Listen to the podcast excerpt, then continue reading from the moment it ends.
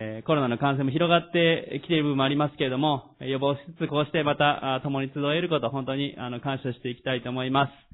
え来週予定していましたあの創立記念礼拝の方は、あの10月に、え延期をして、え開催しますけれども、え、まあ、10月、え予定通りできる、予定というかね、もう一度計画し直してますけども、予定通りできることを主に期待していきたい、そのように思います。さあ、じゃあ、えっ、とですね、今日は、えー、御言葉からまたメッセージ語っていきたいと思いますが、えー、詩編の、えー、90編の12節から17節までのところからメッセージを語らさせていただきたいと思っています。詩編の90編の12節から17節です。最初にこの御言葉をお読みしてお祈りしてメッセージ入っていきたいと思います。詩編90編の12節から17節をお読みいたします。どうか教えてください。自分の日を数えることを、そうして私たちに知恵の心を得させてください。帰ってきてください、主よ。いつまでなのですかあなたのしもべたちを憐れんでください。朝ごとにあなたの恵みで私たちを満ち足らせてください。私たちのすべての日に喜び歌い楽しむことができるように、どうか喜ばせてください。私たちが苦しめられた日々と災いにあった年月に応じて、宮沢あなたのしもべらにご意向を彼らの子らの上に表してください。私たちの神、主の慈愛が私たちの上にありますように、私たちのために私たちの手の技を確かなものにしてください。どうか私たちの手の技を確かなものにしてください。え、今日はあのタイトルも出てますけども、聖書の教える時間の使い方ということでですね、時間ということについて、え、私たち、え、今日は聖書から見ていきたい、えそのように思います。え一言お祈りします。愛する天の神様、感謝します。今日私たちが共にあなたに礼拝してあげることができること、また今日も生かされていることを心から感謝いたします。主よ今日はあなたが私たちに与えてくださっているこの時間に関して、どうぞ聖書がどのように教えているか、またあなたが私たちに今日語りたいことを教えてください。私たちが生かされていること、主あなたが崇めることができること、永遠の命をあなたが与えてくださること、本当に感謝いたします。主の御言葉から私たちを励まし、導いてください。主イエスキリストの皆によってお祈りします。アメン。メン。え、今日のメッセージのテーマは時間ですけれども、まあ、あの、今、え、学生の皆さんは夏休みの時期なわけで、えー、まあ本当はもしかしたらこのメッセージはですね、7月の末ぐらいの夏休みの初めぐらいにですね、一番メッセージすると良かったのかもしれないですけど、どのようにえー、時間を使ったらよいか、計画したらよいかですね。もう8月の半ば過ぎるともうちょっと手遅れかな。あと1週間ぐらいで学校が始まってしまいますねっていうとちょっと顔が苦笑いしてる 学生も学校の先生もいるかもしれませんけれども。ね、え、私たちはいろいろな計画を立てますね。えー今日一日何をしようかな、今週一週間何をしようかな、今月何しようかな、今年何をしようかな。と、いろんなことを計画を立てていきます。私も、あの、スケジュール表をですね、あの、いつも立てていて、えー、1ヶ月のこう予定のこの書くところに何がやることがあるかっていうか、あの、予定を書き込んで、そして別のページでこう1日のやることリストみたいなのもですね、えー、つけてる、えー、まあ、手帳をつけてますけれども、なので、1年間通して何をやるかっていうのと、毎日何をやるかっていうのを、えー、つけて、え、予定をしています。えー、でも私たち、え神様の知恵によってどのように時間を使っていくか、計画を立てていくかってことは本当に大事なことです。今日、先ほど今読みました詩篇のこの90編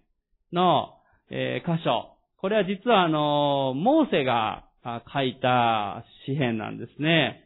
えー、まあ、90編の少し前の1節とか2節のところの前のところを見ていただくと、神の人、モーセの祈りというふうに書いてあります。まあの旧約聖書に出てくるあのモーセですね。えー、イスラエルの民を導いていった、えー、モーセ。彼はエジプトの王宮で良い教育を受けていましたから、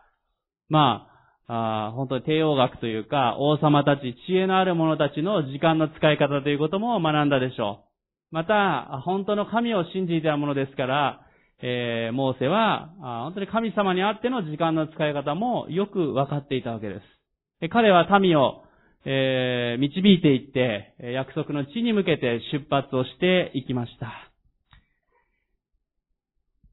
イスラエルの民を荒野の方に導いて、導いていってというかね、主の、あの、定めによってというか、主に導かれて40年間荒野を、まあ、ある意味さまようというかですね、導くわけですけども、えー、楽なことではなかったでしょうね。当たり前ですけどね、40年間荒野をリーダーとして導いていて、ねえ、あの、ずっと荒野ですよ。えー、荒野通って10年と何日とかね、20何年と何日とか うんざりしてきたかもしれないですね。えー、その中でもリーダーとして彼は導いていきました。その中でイスラエルの民は、ご存知の通り何度も神様に対して反抗し、えー、何度も神様の前に、えー、本当に罪を犯してしまう。また、神を裏切ることをしてしまうわけですね。その中で、モーセはどのような思いで民を導いていたか、また時間に関して考えていたか、そのことが本当にこの90編のあたりによく書かれているなと思います。先ほどの12節の最初にお呼びした箇所にはどうか教えてください。自分の火を数えること。そうして私たちに知恵の心を得させてください。自分の火を数えることを教えてください。知恵の心を得させてください。ね、どうやったら良い時間の使い方ができるでしょうか？どうやったら知恵のある一日を日々を過ごすことができるでしょうか？彼はそのように神様に祈りました。私たちも毎日、えー、神様から与えられているこの時間を無駄にせずに、えー、忠実に時間を主の前に生きていく必要があるわけです。その中でこのモーセがこの詩篇90編の最初の1節2節がこう始まっている、そのことは本当に大きなことだと思います。90編の1節2節をお読みします。主を世々にわたってあなたは私たちの住まいです。山々が私たち、山々が生まれる前から、地と世界をあなたが生み出す前から、とこしえからとこしえまであなたは神です。モーセは時間の使い方を教えてください、火を数えることを教えてくださいという前に、まず一番最初に彼がはっきりと断言していること、それは、すべては主の御手の中にあるということですね。すべては主の御手の中にあり、主はすべてを支配しておられる。とこしえからとこしえまで、私たちの主こそが神であるということです。主は世界を作られ、また私たちを作ってくださいました。ここにいる私たち一人一人の命も与えてくださったのは主です。私たちを信頼し、私たちにこの地上での命の時間を委ねてくださっている、ある意味預けてくださっているということです。ね私たちが今日ここに礼拝堂に集っている、またオンラインで礼拝されている方々もおられるわけですけども、この時間もですね、神様から委ねられた時間、預けられた時間なんですね。今日皆さんお伝えしたい一つ目のポイント、それは私たちの時間、それは主から委ねられたものなんだということです。今日皆さんお伝えした一つ目のポイント、それは私たちの時間というのは主から委ねられているものだということ。そのことをしっかりと思わなければいけません。ついつい私の時間っていうのは私のものという感覚に陥りやすくなります。えー、まあ、自己中心的な時代、社会でもありますから、自分がどうなのか、自分が恵まれているのか、自分が良いのかどうか、自分の好きな時間を使いたい、そういう傾向が強いかもしれません。ね、あの、まあ、最近は新聞とかテレビとか読んだりとか、見る人も減ってきたってね、自分の見たいものをインターネットで見ればいい。え見たいニュースを見ればいい。えー、SNS とかね、あの、LINE とか、Facebook、Twitter とかでも好きな人と友達になって好きな人をこうフォローすればよいと。えー、別に嫌な人は無理しなくてもいい みたいなですね。そういう傾向は大いにありますね。えー、私たち自分の時間の使い方、確かに神様から委ねられてはいるんですけども、あくまで私たちの時間ではなくて神様から委ねられている時間なんだということを覚えなければいけません。また聖書は言っています。私たちは良き管理者でなければいけません。あの、タラントの例えを預けられたしもべたちの話、新約聖書で出てきますね。5タラントとかね。預けられたしもべが、それを忠実にも使っていったときに、主人は、神様はよくやった忠実なしもべだというふうに言ったわけですね。そして土の中に埋めていて、そのまま残しておきましたって言ったしもべに対しては不忠実だというふうにその主人は言ったわけです。私たちも神様が委ねられている時間があるわけです。それを忠実に良き管理者として歩まなければいけません。えー、神様から与えられた時間を土の中に埋めて寝かせておきましたってね。あの、別にあの、お休みをしてゆっくり寝ることは何も悪いことでないです。あの、休むことも聖書は教えていますので。ただじゃあ、1週間、10日、1ヶ月、1年ずっと寝続けて何もしなかったらそれがいいのかと言ったら、それは土の中に埋めるのと同じことになってしまうかなと思います。私たちは何も考えないでいるのではなくて、よく考えて、良き管理者としてこの時間を主にあって、主のものとして用いていく必要があります。続けて、詩篇の90編の10節を読みたいと思います。詩篇の90編の10節お読みいたします。私たちの弱いは70年、健やかであっても80年、そのほとんどは労苦と災いです。えー、瞬く間に時は過ぎ、私たちは飛び去ります。まあよく、葬儀の時にもここの箇所ね、開く時もあるわけなんですけども、えー、モーセはこう言ってます。私たちの弱いは70年、健やかであっても80年。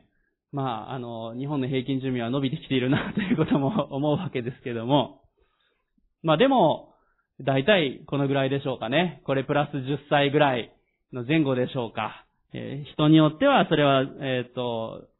前後するわけなんですけれども、人生、この80年ぐらいということ、80年、90年ということを思うときに、えー、瞬く間に時は過ぎ、私たちは飛び去ります。これもモーセが、あ自分の日を数えることを教えてくださいという前に、彼は、人生には限りがあるということを、あえて言ってるんですね。人生には限りがあるんだっていうことですね。まあ、終わりがあるということを彼は先に言っています。私たちの地上での人生には、いつか終わりがやってきます。えー、急な事故とか病のこともあるかもしれません。えー、ね、まあもちろん、あの、本当に長寿を全うする場合もあるかもしれませんし、えー、いや、先にあの、世の終わりがもうやってきて、キリストが再び来られるのが先 だといいなと思う時もありますけれども それも近いと思います。しかし、いずれにしても私たちの地上での人生というのは終わりが来るということです。モーセはそれを知あるものとして彼ははっきりそれを言ってるんですね。終わりを見越して生きるということは非常に大切なことだと思います。まあ、前にもお話ししましたが、私のあの、えー、昔のこう、同僚というかね、あの、新聞社時代の後輩が、あまあ、外資系の保険会社さんにヘッドハンティングされて、今だいぶ上の方の立場にいるんですけども、彼と数年前に会った時にですね、小山さん、保険は何のために入ると思いますかって言われて、まあ、万が一のためじゃないのって言って、言った時に彼が、えー、確かに万が一のための保険もありますけど、でも、人は必ず死ぬんですって。ね、万が万にも人は死ぬので、それに対してしっかり備えていく必要があるんですっていうふうに彼は言ってですね。いや、なんか牧師みたいなこと言うなーって話をですね、彼としたんですね。万が万にも人は死ぬ。それに備えないといけないって彼は言ったんですけど、私たち、まあ、牧師としてはね、いや、万が万にも人は死ぬんだけども、死んだ後の永遠のことを見つめて、ある意味こう、メッセージを語らさせていただいてるし、私たちクリスチャンというのは地上での命は万が万にも終わりは必ずやってきます。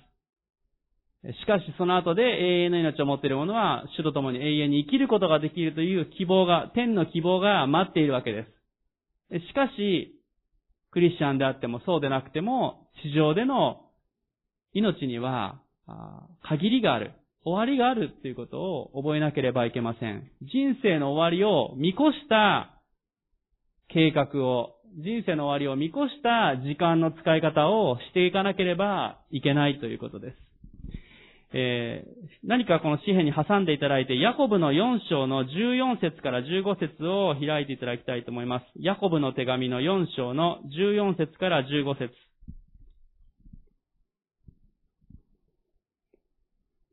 ヤコブの手紙の4章の14節から15節を読みたいと思います。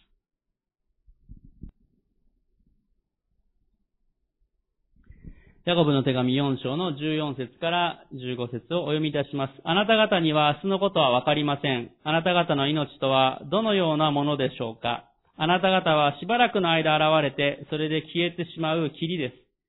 あなた方はむしろ、主の御心であれば私たちは生きて、このことあるいはあのことをしようと言うべきで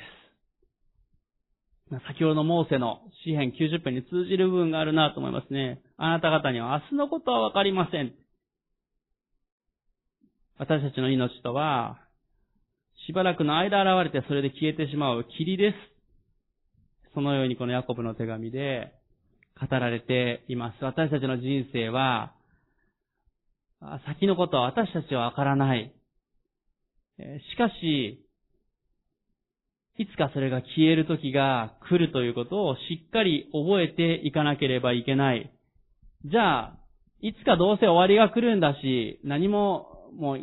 適当に生きてればいいんじゃないか、何もしなくていいんじゃないかっていうのは間違ってるんですね。同じくこのヤコブの4章の15節のところの後半になると、こう言ってます。主の御心であれば私たちは生きてこのことあるいはあのことをしようと言うべきですって書いてあるわけですね。いやーもう私の人生、あと何十年ぐらいかな、何年ぐらいかな？と、もしもってもうまあ大体ややったからいいかとかね、あともう適当に生きてればいいやとかではなくて、御言葉が言っているのは、主の御心であれば、私は生きてあのことこのことをしようと言うべきですと、聖書は言っています。終わりを見越すんですけれども、主から与えられたこの時間に私たちが何をするべきかということをしっかり計画しなさいということを聖書は教えているんですね。今日皆さんに二つ目のことをお伝えしたいです。それは先を見越して計画を立てるということです。先を見越して計画を立てる。さらに言うと人生の終わりですね。地上でのこの肉体での人生の終わりを見越して計画を立てる日々を歩んでいかなければいけません。まあ、先週のメッセージでもお伝えしたと思いますね。身を慎んで私たちは生きていきましょうという、その身を慎むっていうのは、まあ、酔っ払わないでという意味があるということを、先々週の私のメッセージの時にお伝えしたと思いますね。えー、まあ、酔っ払ってる人ってのは気が大きくなってるですね。別に何したっていいだろうみたいなね。えー、気が大きくなってるわけですよね。あの、気持ちいい状態だけども、もう先のこと考えない、えー、そんな感じなんか酔っ払った人の特徴でしょうか。しかし身を慎んでいるものというのは、しっかりと一歩一歩歩むもの。しっかりと先を見越して歩むものでなければいけません。私たちが賢く人生を、この命の終わりをしっかり見つめて歩んでいく必要があります。ある意味こう逆算して生きていくということが非常に大事ですね。まあ、あの、私があの、牧師になる前、献身する前というのはイベントのプロデューサーの仕事を新聞社でしていましたけれども、イベントの仕事もそうなんですけども、えー、結局どういうふうに計画を立てるかというのは非常に大事なことなんですね。イベントをする、どういうイベントをしていくか、どういう目的でしていくのか、いつそのイベントがあるのか、じゃあそのイベントの日にちに向けていついつまでにどういうことをしていかないといけないかっていうことを、計画していかないといけないです。だからまあある意味こう、え計画を立てることに関しては割かし自信を持っているというかですね、あの、え、まあ1年間に40とか50ぐらいのイベントをやあの計画するわけですから、1個終わったら次の計画をさあ始めようじゃなくて40個ぐらいをこう並行してやっていかないといけないですね。えだからそういう意味では計画を立てることは割かしずっとやり続けてて、まあ、あの、自信がある分野なんですけど、えでも、まあ、それでも不完全ですけどね。えしかし、こう、計画を立てて、しっかりその先を見据えて、やっていかなければ、大変なことになるわけですね。例えば今夏休みのもう後半ですけども、夏休みの計画を最初に立てて、まあ予定通りに行ってるかどうかわかりませんけれども、ね、え、夏休みの終わりまでに宿題が終わるようにこういうことやりたいなってなんか目標を立ててね、やりますよね。ね、多分やったよね。24時間の時間の使い方とか紙書いたりとかね、あの、ちょっと笑ってるけど、あのやるんですよね。ねでも大事ですよね。えー、無計画だったら夏休みの最後に前日に全部宿題をやらないといけないっていう大変な状態に陥る経験をしたことはあるかどうかわかりませんけど 終わりを見越さないといけないですよね。えー、まあイベントもそうでしたけど、えー、実はあの、イベントのプロデューサーでこう、計画を立てていくも含めてですね、えー、良いイベントをするためにどういう本読んだら良いかっていうと、実は建築の本をよく読むといいっていうふうに言われてたんですね。イベントと建築って関係ないように思えるかもしれませんが、実は建築のあの本とかってね、要は、どのようにしてこう、ビジョンを描いてこう、家を建てていくか、建物を建てるかっていうのを想像して、それに向けてどう計画をしていくかっていうのが建築なわけですよね。えー、それに、こう、イベントも通じるものがあるっていうふうにね、先輩から教えられて、そういう本を読んだりもしました。確かにその通りだなと思いますね。私たちも計画どういう風かなって、それを見越して、土台から柱、そして、建物建てて屋根をつけていってっていうことが起こっていくわけですよね。私たちもしっかりと先を見越していかなければいけません。地上での人生はいつかここであるように霧のように、瞬く間に終わることがあります。そういえば必ず万が万にもやってくるわけですね。その時を見越して、皆さんは計画を立てているでしょうかまあもちろんいつ私たちの命が終わるかわからない部分ももちろんありますけど、しかし、終わりを見越した歩み方、時間の使い方をしていかなければいけません。ああ、もうちょっとこういうことしてればよかったなとか、これもっとやらないといけないことだったのにやってなかったなってね。えー、本当にやらなければいけなかったことを後回し後回しにしていたら気づいたら最後にやれなくなって終わってしまったとか、そういう経験ないでしょうか気をつけないと本当にやらなければいけないことを後回しにして違うことばっかりやっていって、ね、えー、本当にやるべきことが最後になってしまったら、もったいないですよね。ああ、ここで人生終わっちゃったってなった時に、本当これやりたかったのに、あの人に福音を伝えたかったのに、こういうことを主は私に語ってくれてチャレンジしてくれてたはずなのにっていうことがないように、私たちはしっかりそれをしていかなければいけないですね。まあちょうど本当に今夏休みなので、イメージしやすいですけども、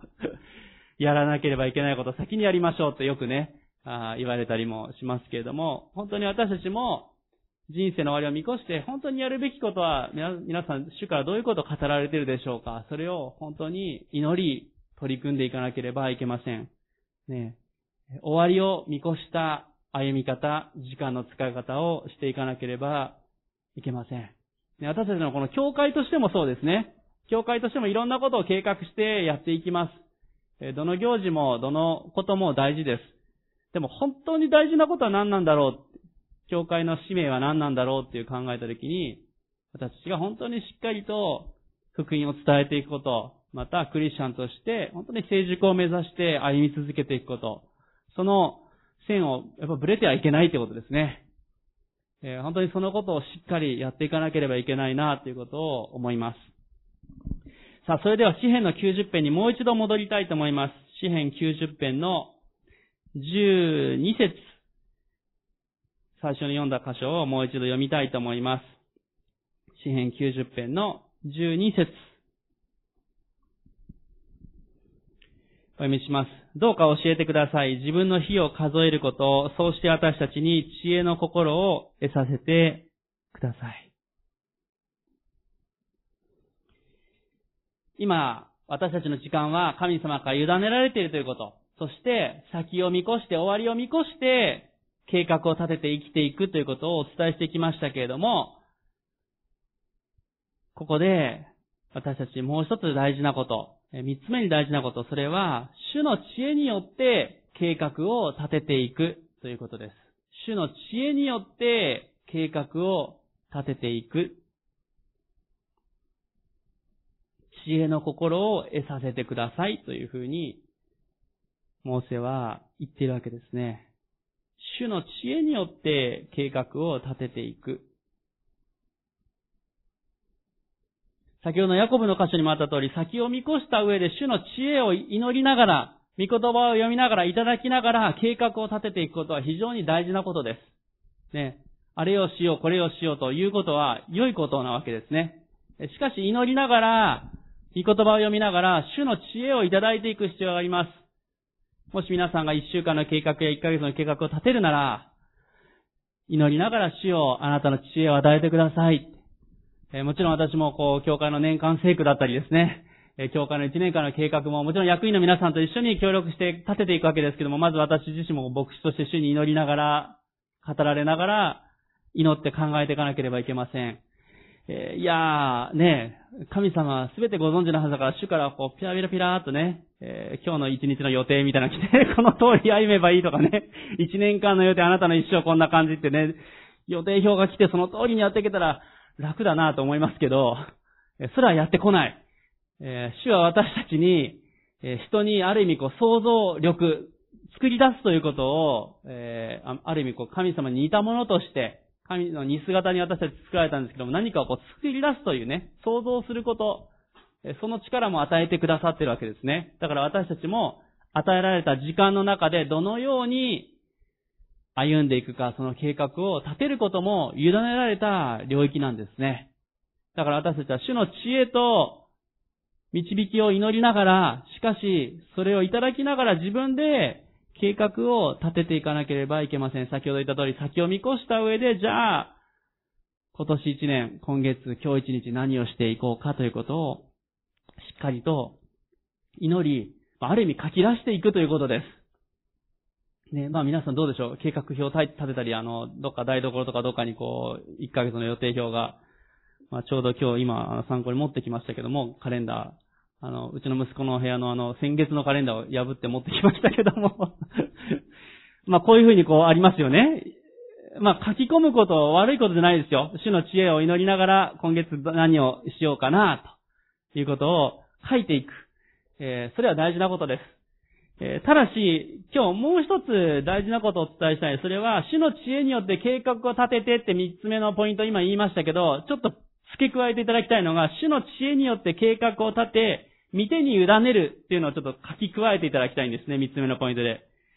主の知恵によって計画を立てて、見てに委ねるということが大事です。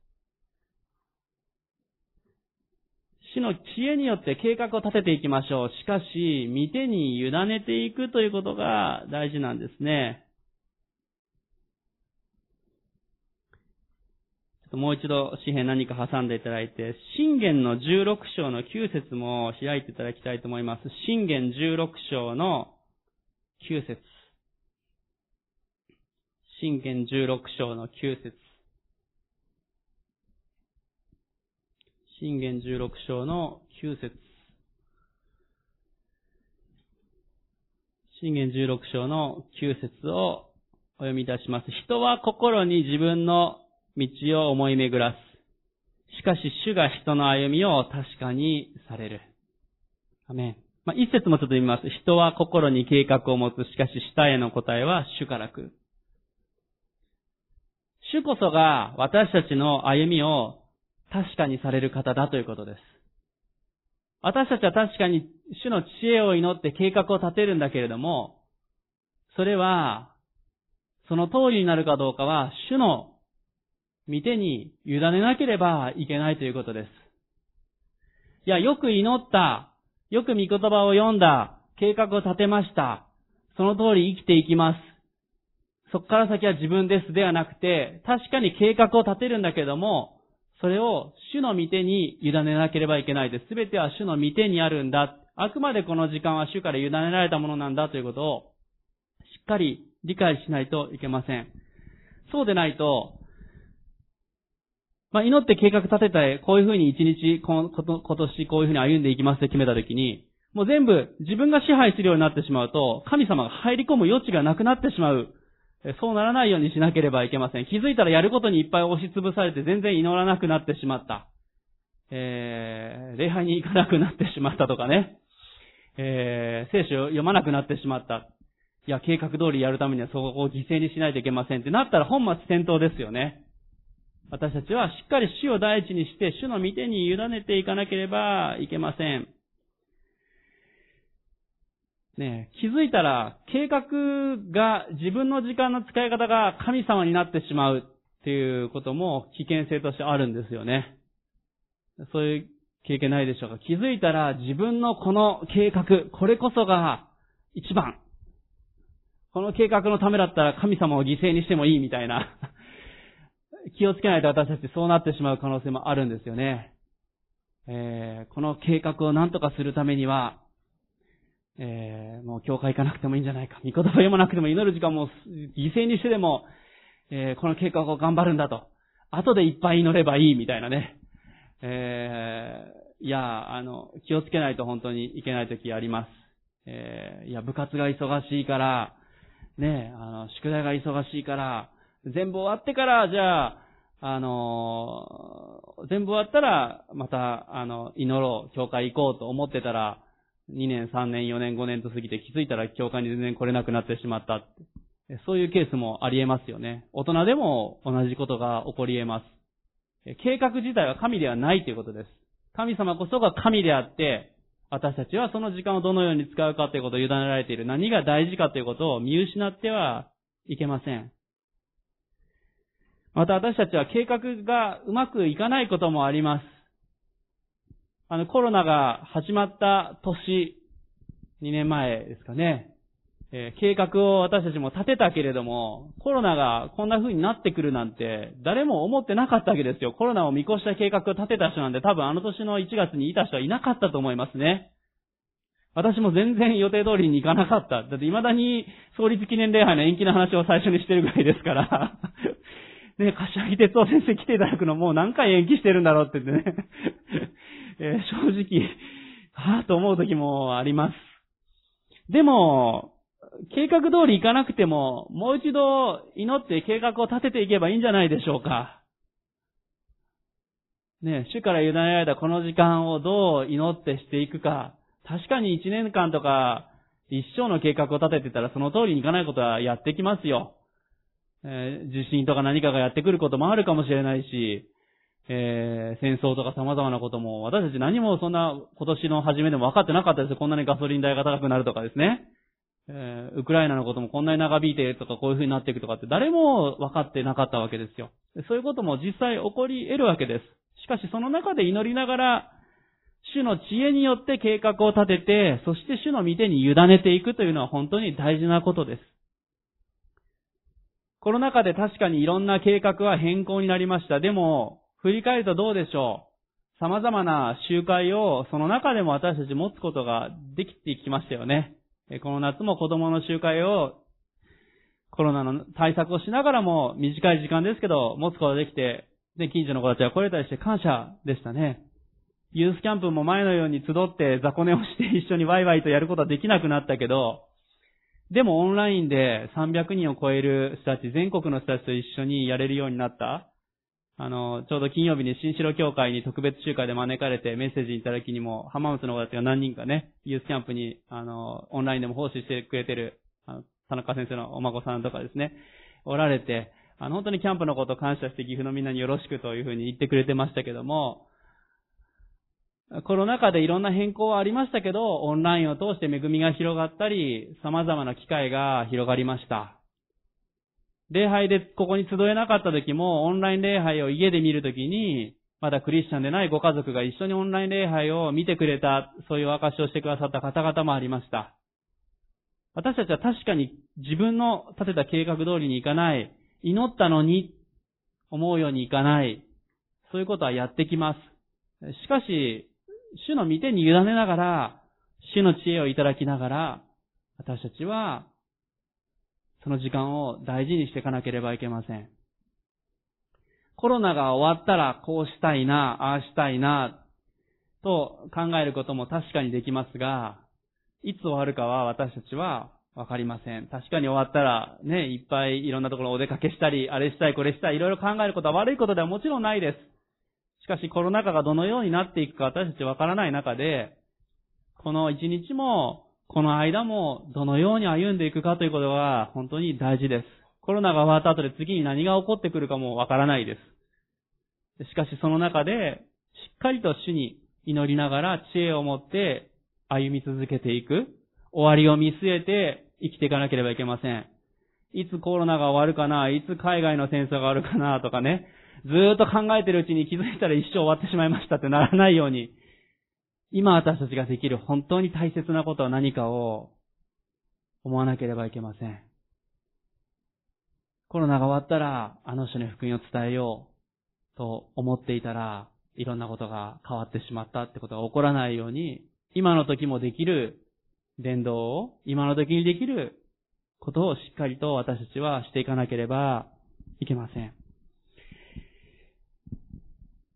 今三つ目のポイントで主の知恵によって計画を立てて、見てに委ねていくとお伝えしましたが、その二つのバランスはすごく大事です。主の知恵によって計画を立てること、そして主の見てに委ねるということのバランス。計画を立てることだけに酔ってしまうんじゃない。もう主の見てに委ねてるから何もしないでもない。主の知恵によって計画を立てながら、主の見てに委ねる。えー、それが大事です。例えば、どうでしょう。断食をしようと。数日間断食をしようと思っていたら、ある時本当にあの、家族であったり友人、これから福音を伝えようとする人が一緒に食事をして、こう、時間を過ごしましょうっていう風になった時に、いや、私断食してるからそんな時間持てませんって断るのが正しいかどうかって言ったら、正直なところ、もちろんね、あんまり誘惑に釣られて、あの、祈っていたこと、あの、いろんなことやめてしまうのは良くない場合もありますけども、でも、臨機応変さも必要ですよね、そういう時ね。そういう時に、ああ、何が大事かなって祈った時に断食はまた改めてすればいいけれども、福音を伝える機会を大切にしないといけない、えそのように思います。私たちは常に主の前にオープンでなければいけません。先ほどこのカレンダーを出しましたけども、私たちは主の知恵によって計画を立てていきます。しかしこれは私たちの時間、私たちのものではないということです。私たちは確かに主の知恵によって計画を立てるけど、この私たちの時間というのは主の見てにあるんだということを覚えなければいけません。私たちは委ねられているけど、主の見てにこの予定を、計画を、詩篇の31編の15節にはこう書いてあります。私の時は主の見ての中にあります。詩篇31編15節には書いてあるんですね。私の時は主の手の中にあります。その通りですね。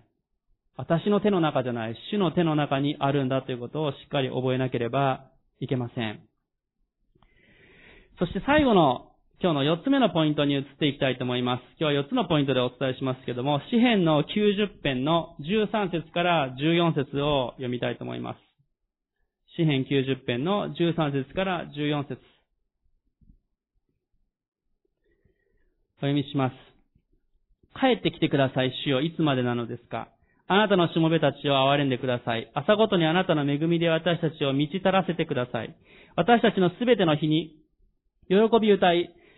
楽しむことができるように。四つ目のポイント先にお伝えします。それは、主の恵みと祝福を受け取る時間の使い方をしていきましょう。主の恵み、そして主の祝福を受け取る時間の使い方をしていくということです。主の恵み、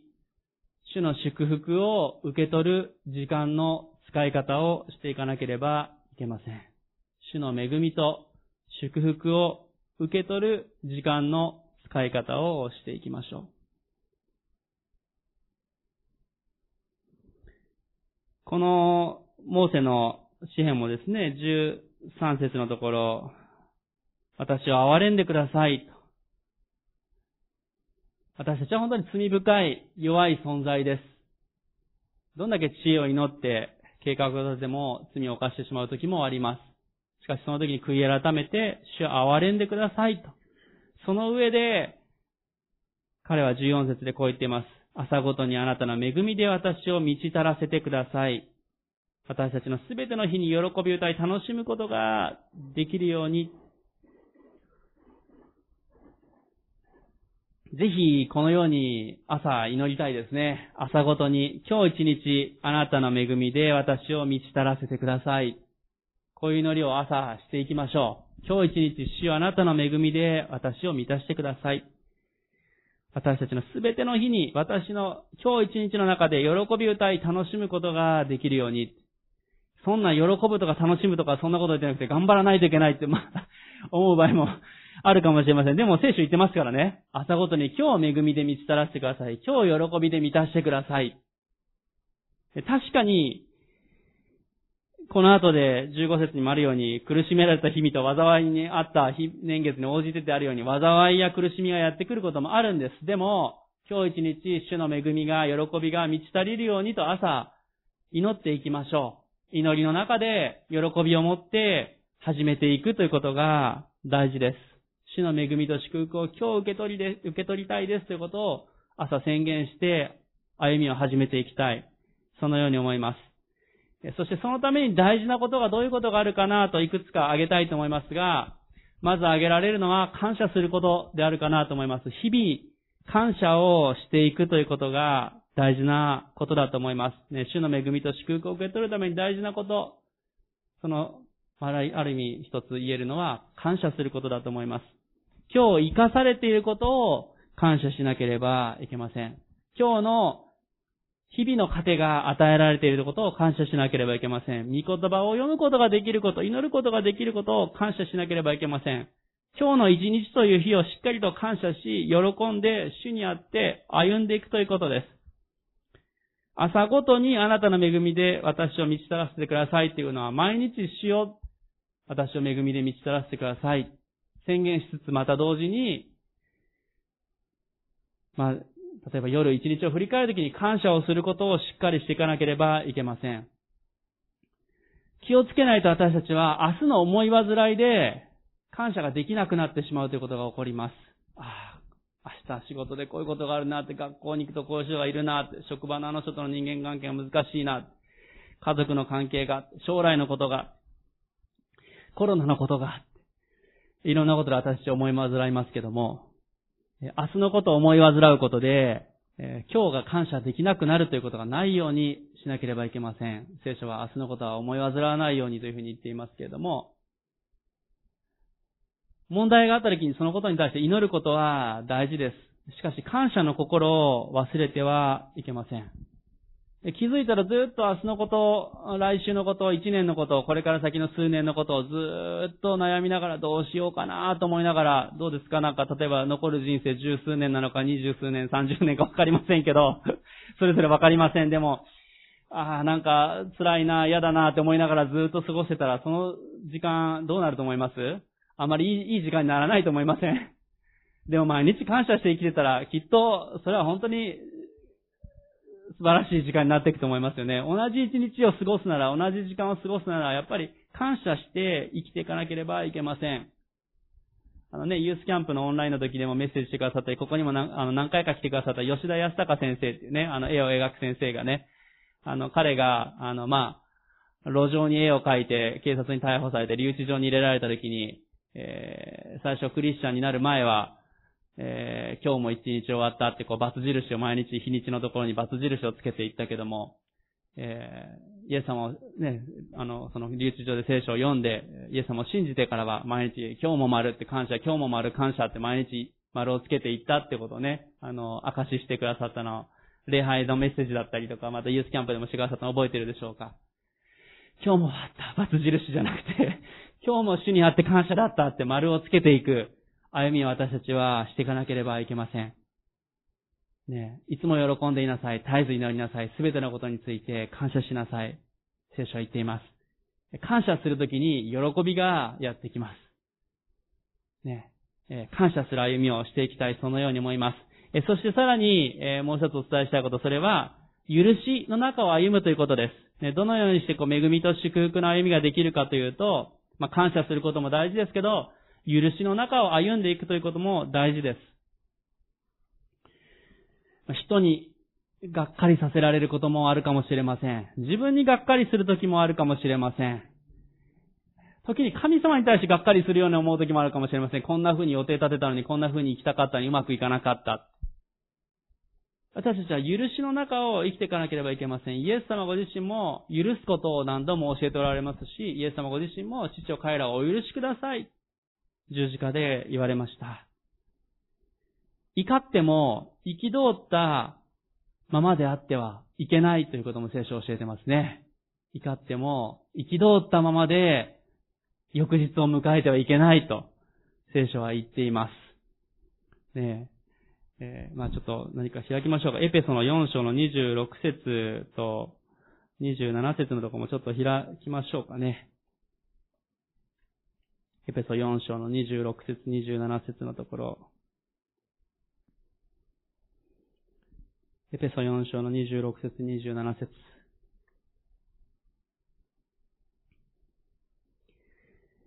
エペソ4章の26節と27節をお読みします。怒っても罪を犯してはなりません。憤ったままで日が暮れるようであってはなりいけません。悪魔に機会を与えないようにしなさい。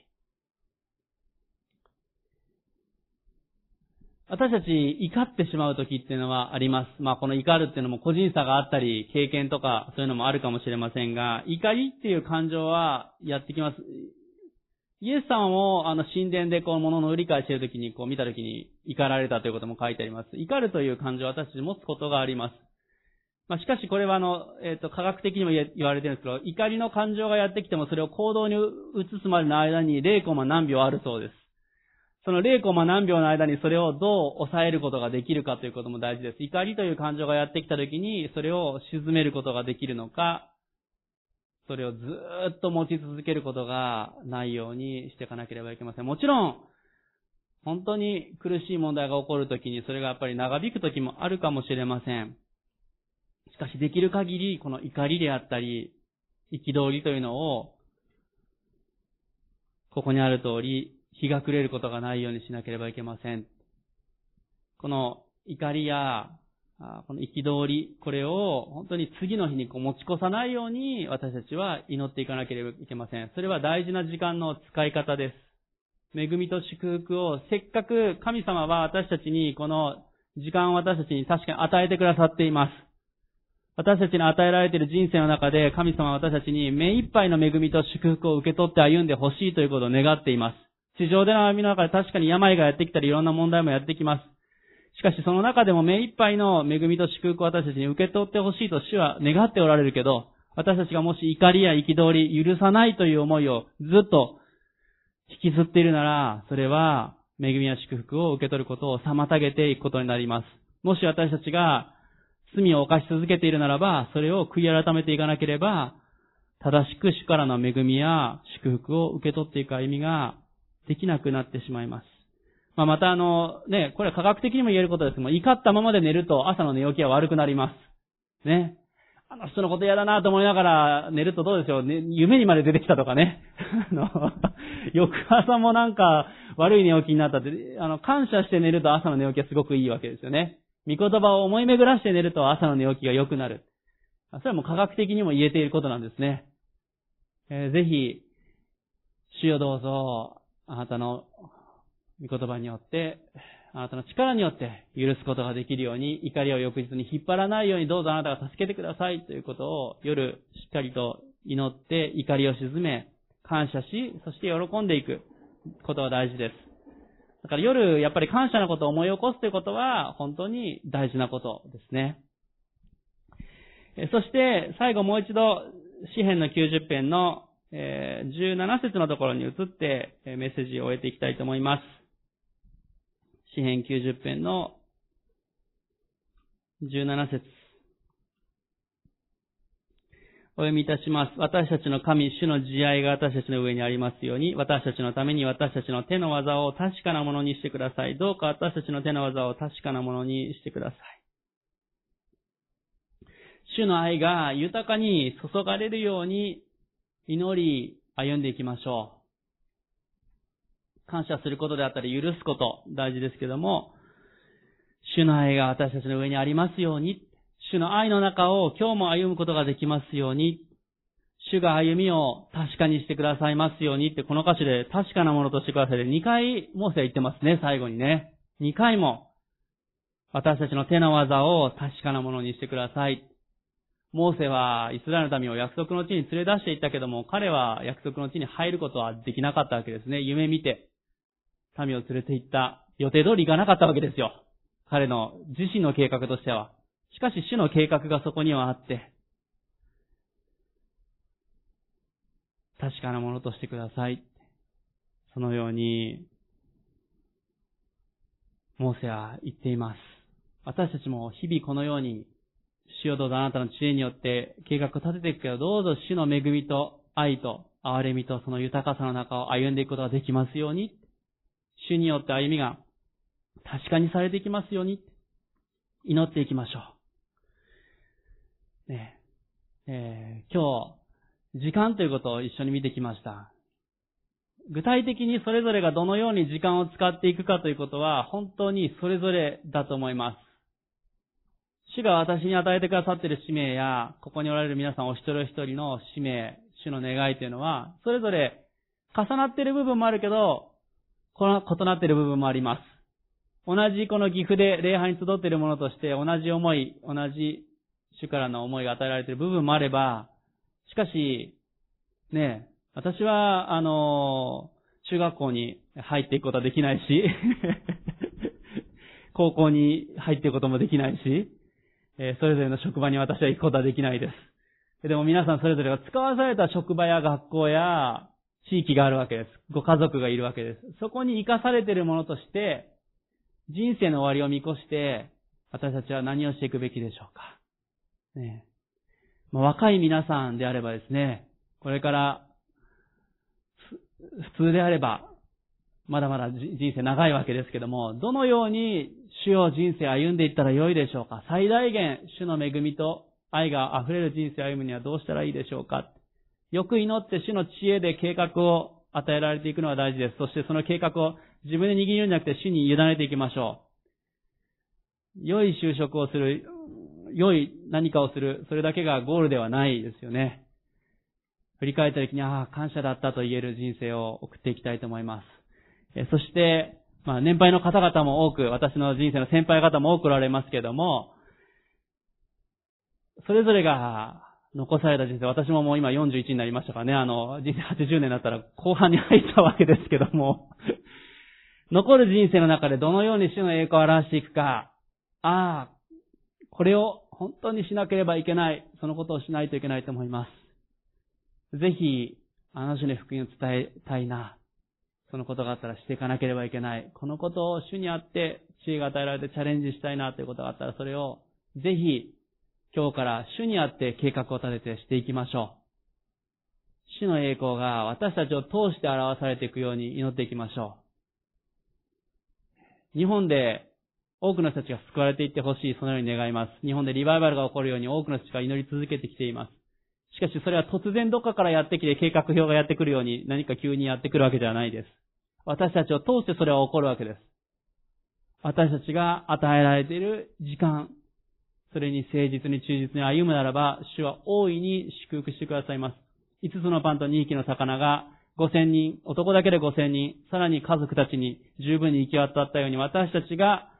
私たちに委ねられているものを主の前に忠実に最大限生かして歩むならば、主は私たちを通して祝福をこの地に持ち運ぶものとして用いてくださると思います。確かに私たちのこの岐阜純福音教会の群れは、岐阜県全体から見たら小さいかもしれませんが、しかし、本当だと来週が65周年の日になりますけども、この65年というのを振り返るときにどうでしょう？ボルケン先生が来られての65年間で私たちがこうして救われて共に集うことができること、福音がこの地に伝えられていることを感謝したいと思います。ここから先の一日一日、一年一年は、私たちが主の前に委ねられたその日を、しっかりと、主によって歩みを確かなものとされていきたい、そのように思います。ね、それでは最後にお祈りしていきたいと思います。目を閉じていただいて、今しばらく、総額の中で祈りましょうか。主をあなたに祈ります。どうか教えてください。自分の日を数えること、そして私たちに知恵の心を得させてくださいと今祈りましょう。どのように時間を使ったらよいでしょうか？知恵の心を与えてください。私に地上で預けられた時間、主にあってどのように歩んだらいいでしょうか？